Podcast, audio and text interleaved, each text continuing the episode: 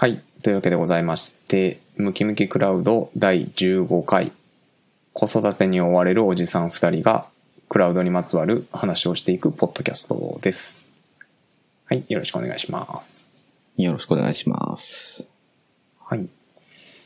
なんか、先週末、えー、アイアムはいのなんか障害が起こってた？と加藤くんがそうですねつぶやいてましたね。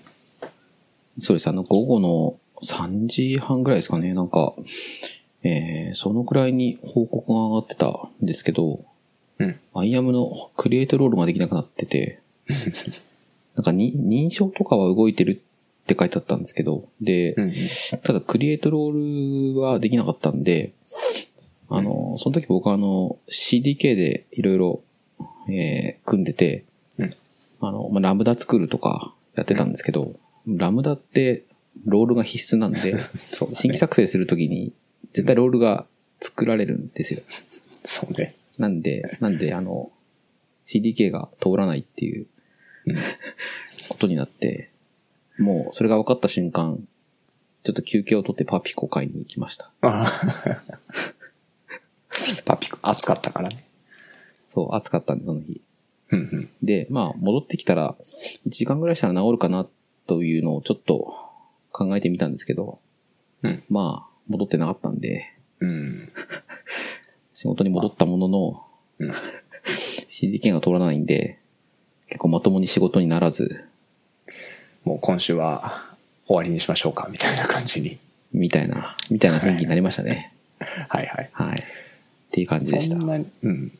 そんなに大規模な、こう、障害っていう感じにはなかったけども、多分、まあそもそもね、その時にこのクリエイトロールしてる人しか気づかなかったぐらいの。まあそうですねう。ん。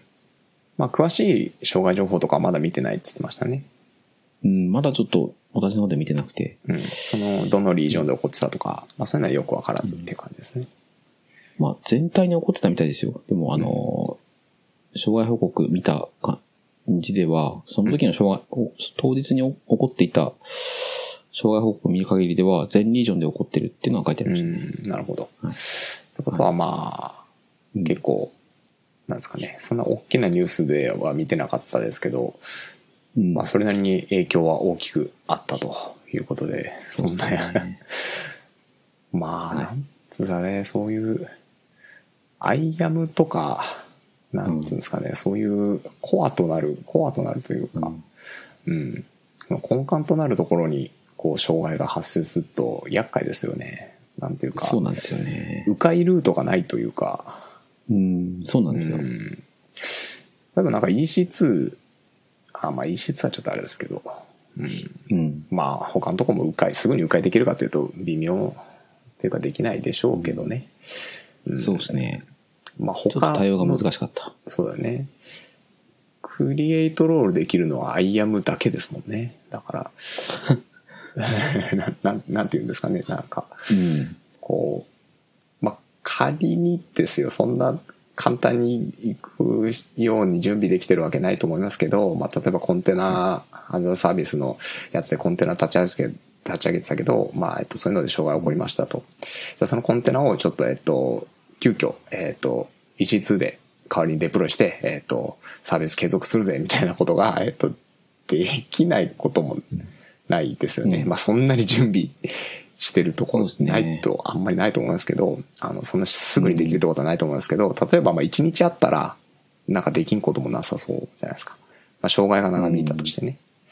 うんうん。でもね、クリエイトロールってね、他で迂回ができないというか、今回のはちょっと、だいぶ影響はあったんじゃないですかね。と思うんだけど、そんなに大事にもなってないような印象があって、うん、どうしてたんだろうね、みんな。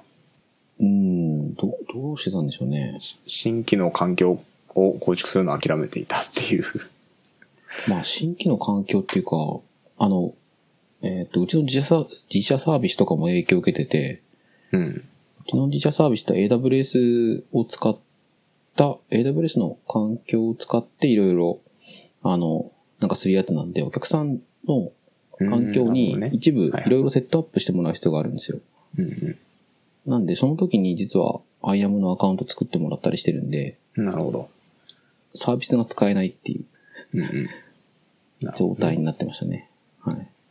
サービスそのものにその IAM を作るっていうのが組み込まれているので、そこが止まっちまうとどうにもっていうところですね。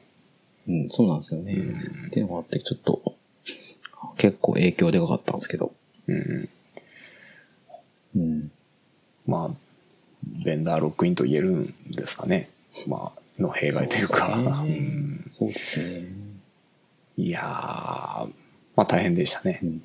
そうですね。個人的にはかなり大変だなって思う事象でしたね。うんはい週末治ったのかな？仕事治ってます。うんうん、なるほど。じゃあまあ月曜日からまた普通にお仕事ができる感じですね。うんうんはい。なるほど。はい。はい。えー、では、本題の方に行きましょうか。はい。今日は加藤くんから話してくれるそうですが、はい。テーマは何ぞや？今日は、今日は SQS について話そうかなと思います。はい。はい。急ですね。はい。Q ですね。Q のサービス。はい。はい。はいで。まあ、え SQS のことですけど、SQS は、あの、まあマネージド型のメッセージングサービスです。で、うん似たようなサービスで、Amazon MQ とかあるんですけど、うんえー MQ とかとは、MQ とはまた違って、これはあの、Amazon の独自実装の、えーマネージド型のメッセージングサービスうんですね。で、あの、AWS のサービスとの連携が、あの、すごく充実してるっていううんものになってます。MQ の方はあれですね。Apache MQ ってやつの、えっと AWS 版。だからまあ中身は Apache MQ ってやつですね。そうですね。はい。はい。で、まあ、メッセージングサービスなんですけど、これはあの、サービス間のやり取りを仲介するのに使われるっていうのが多いですね。あの、えー例えば、えーまあ何かラムダで、えー処理をしてるものから、また別のラムダに対して処理を、えーなんか次の処理をしてほしいっていう時に、うん。えーこれを挟んだりとか、あとはオンプレのシステムから、えーこの Q を挟んで、えーラムダに実行させるとか、まあ、じ、あの、受け取り先はラムダだけじゃないんですけど、まあ、うん。そういった感じで連携をするときに、えー使われるものですね。で、これを使うと、えーそのサービス間の、えー連携の際に、まあ、送りたいときだけその必要なメッセージを送れるのと、まあ、必要なときにそのメッセージを取りに行けるっていうことができます。で、これがないと、あのーまあ、その二つのサービス間で、え常に、えー必要な情報を取れるようにこう立ち上げっぱなしにしておくとか、まあ、そういったことがあるんで、これがあると、本当に必要な時だけ起動して処理をできるっていうのが、えーできます。で、ちょっとそれについて、具体例がないと分かりにくいと思うんで、ちょっと、えーちょっと例を考えてきました。はい。で例えば、その自社サービスで運用しているサービスのユーザーに、まあ、新機能のお知らせメールとかを今後一斉配信したいとかっていう場合に、うんえーこれ SKS を使うと、えーかなり、えーまあ、クラウドっぽいアーキテクチャにできるんで、うんえーそれについてちょっと話したいと思います。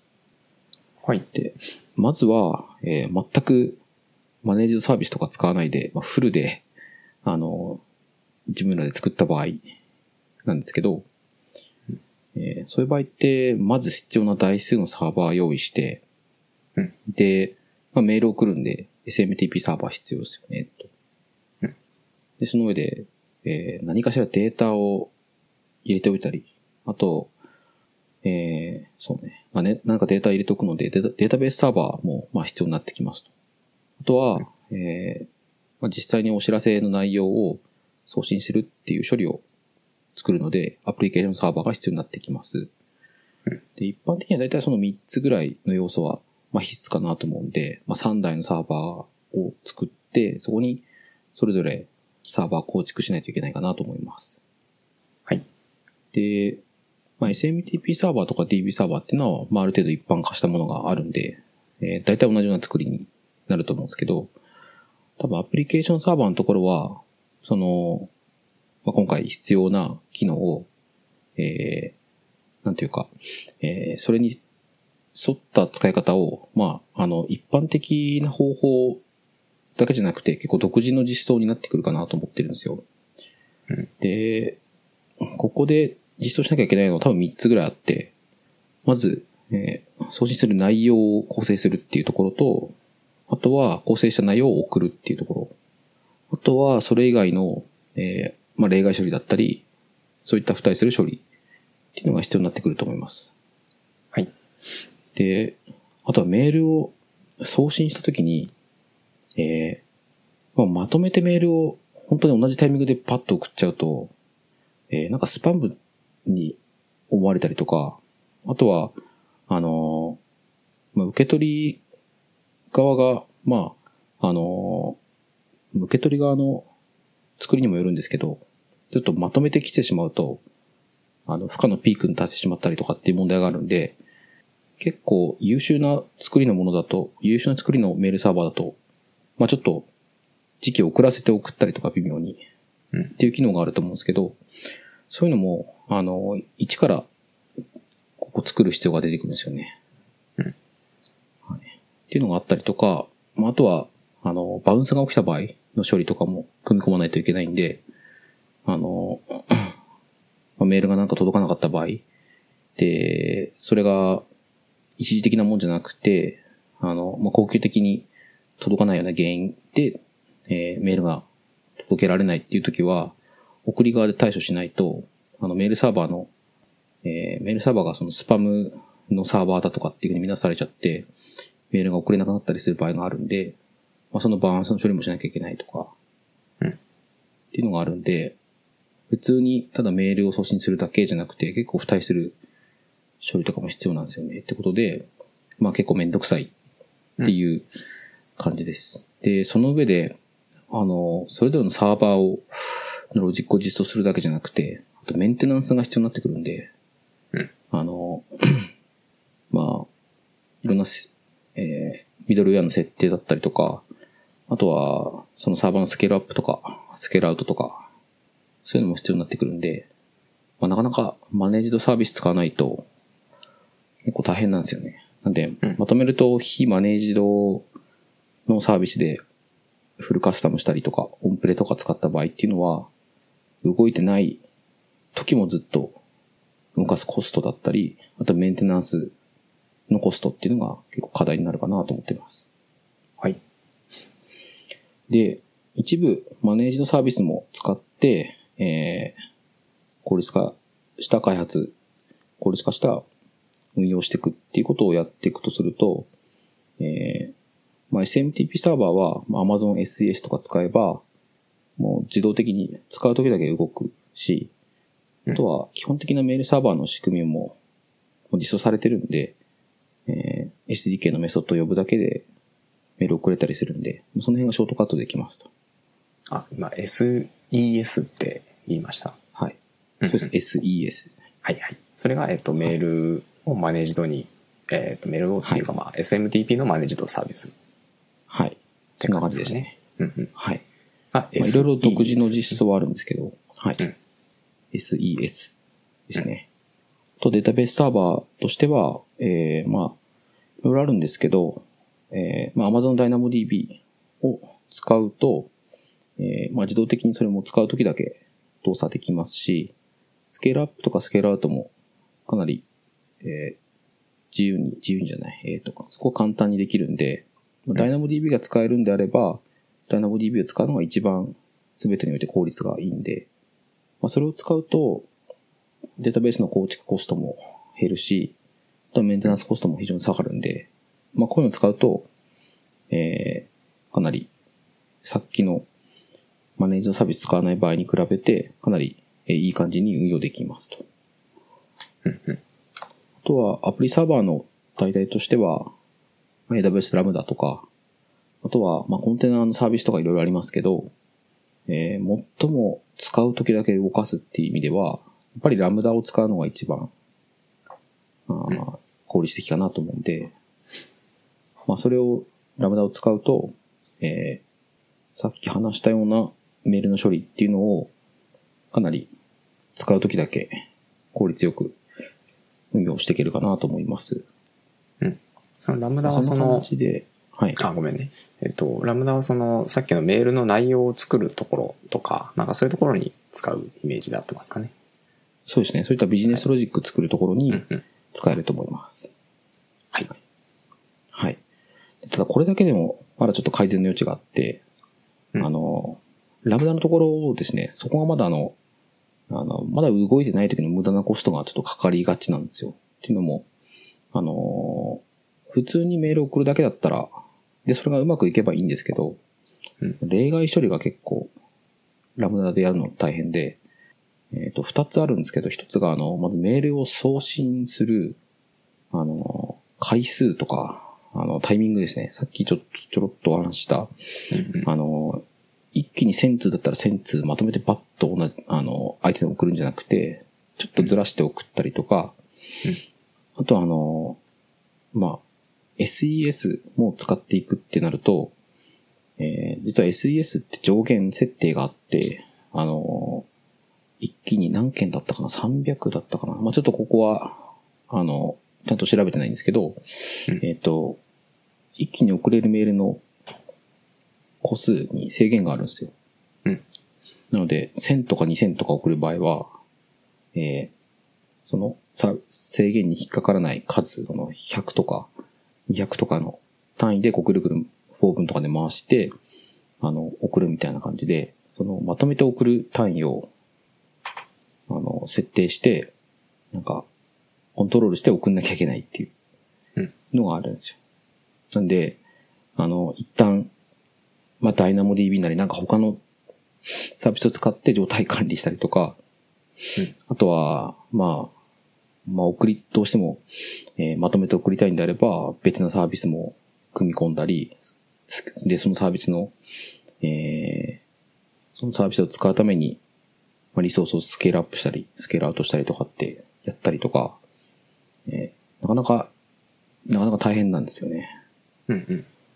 あともう一個の問題が、あとバウンスの発生検知とかがすごい大変で、あの、メールを送った後に、で、バウンス起きてないかって、バウンスの、が起きたかどうか帰ってくるまで待ってなきゃなんないんで、うん。ってなると、じゃあ送った後ポーリングするのかとかってなるんだけども、うん。ラムダって基本的に長く、長い時間使わないものなので、10分か15分ぐらいしか起動してられないんですよね。なので、うんあの、こっちも状態管理のために他のサービスも連携させるとか、えー結構大変になってくるんで、で、その辺を全くやらないで作ってしまうと、その、ちゃんとメメールの、メールサーバーが、あの、メールサーバーからその、まあ、ちゃんとメールサーバーが使えなくなってしまったりとか、あとはその、バウンスが検知できないんで、バウンス率が上がってしまって、えー、あ、それもメールサーバー使えなくなってしまったりっていうのにつながったりするんですよね。なんで、えっと、まだその辺の課題があります。うんで、じゃあそのラムダのところをやっぱり、まあ EC2 だったりオンプレに戻すかっていうところまで、えーやってしまうと、ちょっともったいないんですけど、そこにその SQS とかっていうのを使うと、もうちょっと、あの、いい感じにできますと。で、SQS を使うと、えー例えばメール送信の処理のところで、えーメールを送る相手と、えー送信内容っていうところの構築と、あとはメールを送信するっていう処理を、こう、SQS を通して分けることができるようになるんで、うんそうすると、えーまあ、送りたい相手はどんどんどんどんこう積まれてって、で、ラムダの方は、そのラムダの方のペースで、えーただ急に溜まってるのをどんどん送るだけっていう風にすると、ラムダ側でポーリングしたりとか、えーっていうのが必要なくなってくるんですね。うんうん。まあ、そういう感じで、あの、本来、あの、ずっと相手の方を同期的にこう待たなきゃいけないみたいなのを、えー SQS を使うと分割して、えー本当に必要な時だけ、えー処理をするっていう風にえー、そのアーキテクチャを変えるっていうことができるようになりますと。それは、その SQS が、その、急に溜まってきたら、えっと、ラムダをトリガーするっていうことができるっていう理解で合ってます？ああ、そうです、そうです。うんはい。そうですよ SQS は、あの、Q が、Q に対してメッセージが入ってきたときに、うん特定のラムダをトリガーするっていう機能が入っていて、なるほど。で、ラムダの方は、そのメッセージを受け取ったら、うんえー処理をして、で、メッセージを消すっていう風に動くんですけど、えーうんそんな感じで、えーまあ、プッシュ通知じゃないんですけど、その Q の方から、えー情報が入った時だけ、ラムダを呼び出す。で、ラムダは呼び出された時だけ必要な処理をするっていうのができるうんような関係が作れますと。うんいう感じですねなるほど。はい。はい。なので、えー、まあ、私の個人的な、なんでしょう、ポリシーというか、あの、AWS 使う上で一番気をつけてるのが、うん。あの、まあ、EC2 を使わないっていう、あの、EC2 を使ったら負けだぐらいに思ってて、うんうん。とにかくリソースを立ち上げてる時間をいかに短くできるかうん。っていうのを考えるようにしてて、で、そそれを、えーままず最初は、だから最初にアーキテクチャを考えるときは、まああの、えーこれをするにはあれが必要だなっていうのは、まあどんどんどんどん思いつくままに、こう、こうして考えてってみるんですけど、うん。それをマネージドサービスに置き換えられるのがないかなっていうのを見ていくと、まあ結構できるので、うん。ただ、やって、マネージドサービスこれもいけるな、マネージドサービスこれもいけるなって見ていって、だんだんなんか、あの、ちょっと思いつかなくなってくるんですけど、例えばさっきのメールの例で言うと、 Lambda のところがなんかロジックが、ビジネスロジックがたくさん膨らんでて、結果的にその、えー、なんか、 Lambda なんだけど、割とずっと起動しちゃいがちになってるとかってとこが、どうしてもできてきちゃったりするんで、そういうところのロジックをこう分割するときに、こう SQS っていうのはまず、まず、あの、選択肢として考えるといいかなって。これで、だいぶいろんなところが分割できるんで。うんうんえっと、なんですかね、まあ、ラムダって、そんなにこう、大きなビジネスロジックを書くと、ちょっとって思うんですけど、まあ、はいファンクションアザサービスなんでね、えっと、まあ、うん。ファンクションになるべく切り、まあ、小さなファンクションに切りたいっていう気がするんですけど、はい。し素人考えだと。えっと、まあ、そこを、まあ、ラムダを数珠つなぎにするときに、その間に SQS を挟むとうん、良い感じですかね。そうですね。うんうん。ラムダからラムダを直接呼ぶってことはあんまりしないですか？それもできますね。うんうん。それもで事足りるときはですけど。はいうん。そうですね。うんただ、ラムダからラムダを呼ぶようにすると、うん多分ラムダの、えー、基本的にはラムダのアーンとか、その、えー、ラムダをユニークに特定する情報をラムダに入れなきゃいけないなるほど。そうすると、えー、まあ、10つなぎになって、例えば5つのラムダをつなぐっていう時に、うん修正箇所が、あの、1個直すだけで多分2つ以上なるほど。直すことになったりすると思うんですよ。いわゆる密結合ってやつですね。多分密結合にななりがちだと思うんで、うんそこに間に挟んであげると、うんそれがもう少し疎結合になって、うんえーメンテナンスももっと少なくできるかなっていう。そうですね。はい。まあ、SQS はやっぱりそういうアプリケーション同士を疎疎結合にするために、えっ、と、はい。使われますよね、よく。そうですね。うん。まあ、まさにそういう使い方をしてるけど、ちょっと話それちゃうんですけど、 Step Functions っていうのはまたちょっと違うはい。ですよね。 Step Functions も、まあ、用途としてはかなり近いんですよ。うんうんその、この Lambda を実行した後に、次この Lambda を実行する。うんで、その Lambda の実行結果がこうだったら、次こっちを呼ぶみたいな感じで、うん。えーできるので、まあ、かなり近い使い方はできると思います。うんうん。 Step Functions の時は、えっと、 Lambda と Lambda の間に キューが、SQS が入ってたりとかするんですか？えっと、そこは使わないですね。うん。多分、あの、使わないと、僕が使わなくてもいけると思ってます、基本。そのとりあえず、はい。今加藤君が使ってる範囲では、 Step Functions はまあそういう使い方しなくて、まあ Step Functions は単にそはいの Lambda のこのフローを定義してあるみたいな感じで今は使ってるって感じですね。そうですね。うんはい。そんな感じで繋いで使うもんだと思ってます。うん。うんうん、なるほどね。はい、すみません。ちょっと脱線してしまいましたが。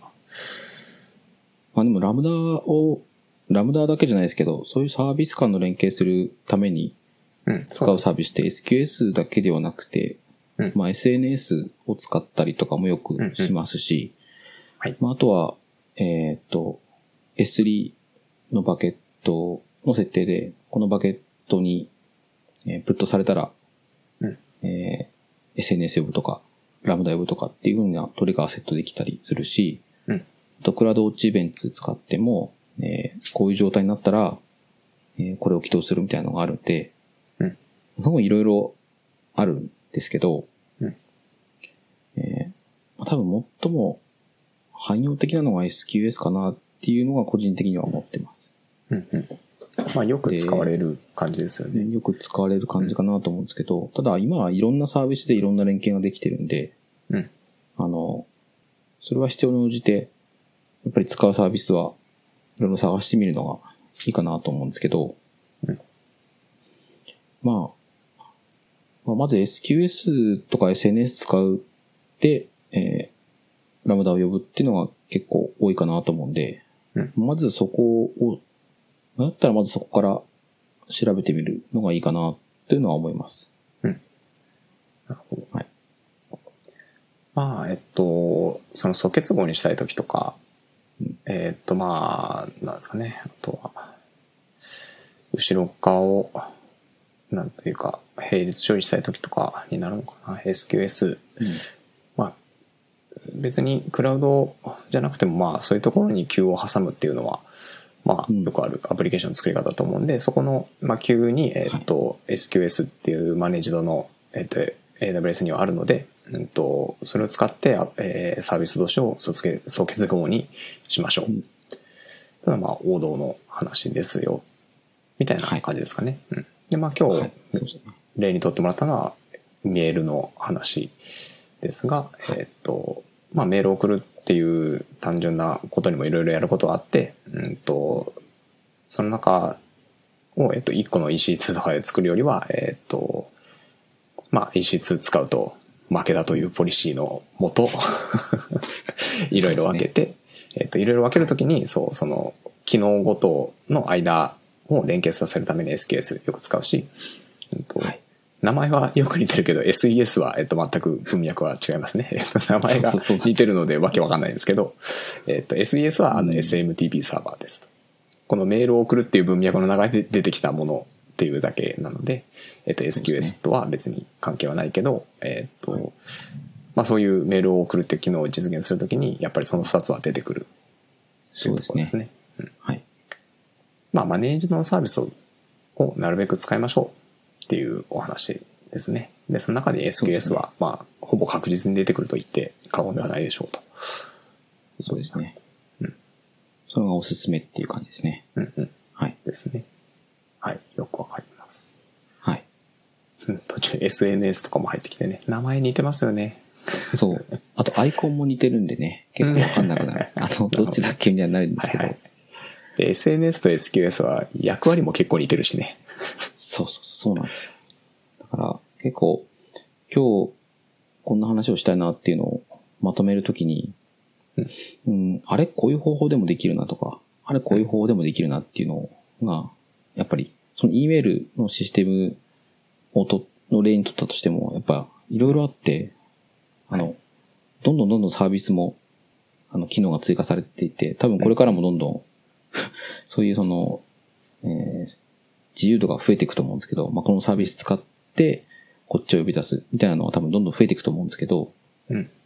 まあ、あの、今日お話したかったのは、まあ、いろいろあるんだけど、まあ、まず、あの、迷ったらうん、まず SQS を考えてみると、うんうん。あの、いいんじゃないかなっていうのと、まあ、マネージドサービスなるべく使うと、どんどんうん EC2 から脱却できるんじゃないかと思ったんで、まあ、僕も全部把握したいんだけども、多分、悩んだら、まず SQS とマネージドサービスで総結合にうんしていこうっていうのでやっていくと、なんかいい設計ができるんじゃないかっていうのを思ったんで、ちょっと話してみたって感じです。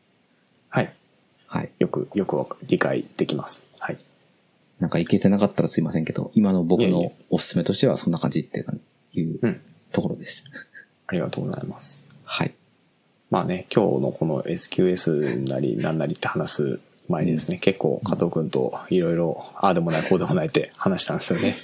そうですね。今日ここで話したのはちょろっとだけですけど、それに至るまでにだいぶ紆余曲折今回はありましてねそうで。すね。そうなんですよね、実は。ね拙いながらも我々ね、ない頭をこうフル回転させてですね、ああでもない、この前と夜中の、金曜日の夜中とかにですね、やってたわけなんですよ。そうなんですよ。結構勉強になりましたね。なんか、そうなりましたね。なんかあの、うん。人に教えようとしたところで、人に教える前にいろいろ調べたら、自分が方が逆に勉強になっちゃいました。はい。はい。そういうことはよくあることですよね。まあ、この、ね。今日ここの場で話したのは割と一部ですけど、そうですね。我々の身にはなりましたね。そうですね。まあ、あの、おいおいまた、いや、こっちの方が、こういう場合はこっちの方がマジでいいわっていうのが思いついたらまた共有しますんで。そうだね。ははいい。こういう、まあ、紆余曲折があってからこそ、まあ、そういう、なんか他の案とかも思いついたりとかするんでね。それはまたまた出来上がったら共有するということで。そうですね。はい。そんな感じで今日は二人ともちょっと疲れた感じでの 収録になっていたと思います。声のトーンが若干低いので、はい。えーコンプレッサー聞かせてちょっとお願いします。はい。原因稼いでおきます。ありがとうございます。はい。では、はい。こんなところにしましょうか。それなりに今日話しました。こんな30分ぐらい。そうですね。はい。はい。そうですね。はい。ありがとうございます。はい。じゃあこんなところにしておきましょうか。はい。はい。じゃあ、ありがとうございました。ありがとうございました。はい。さようなら。さようなら。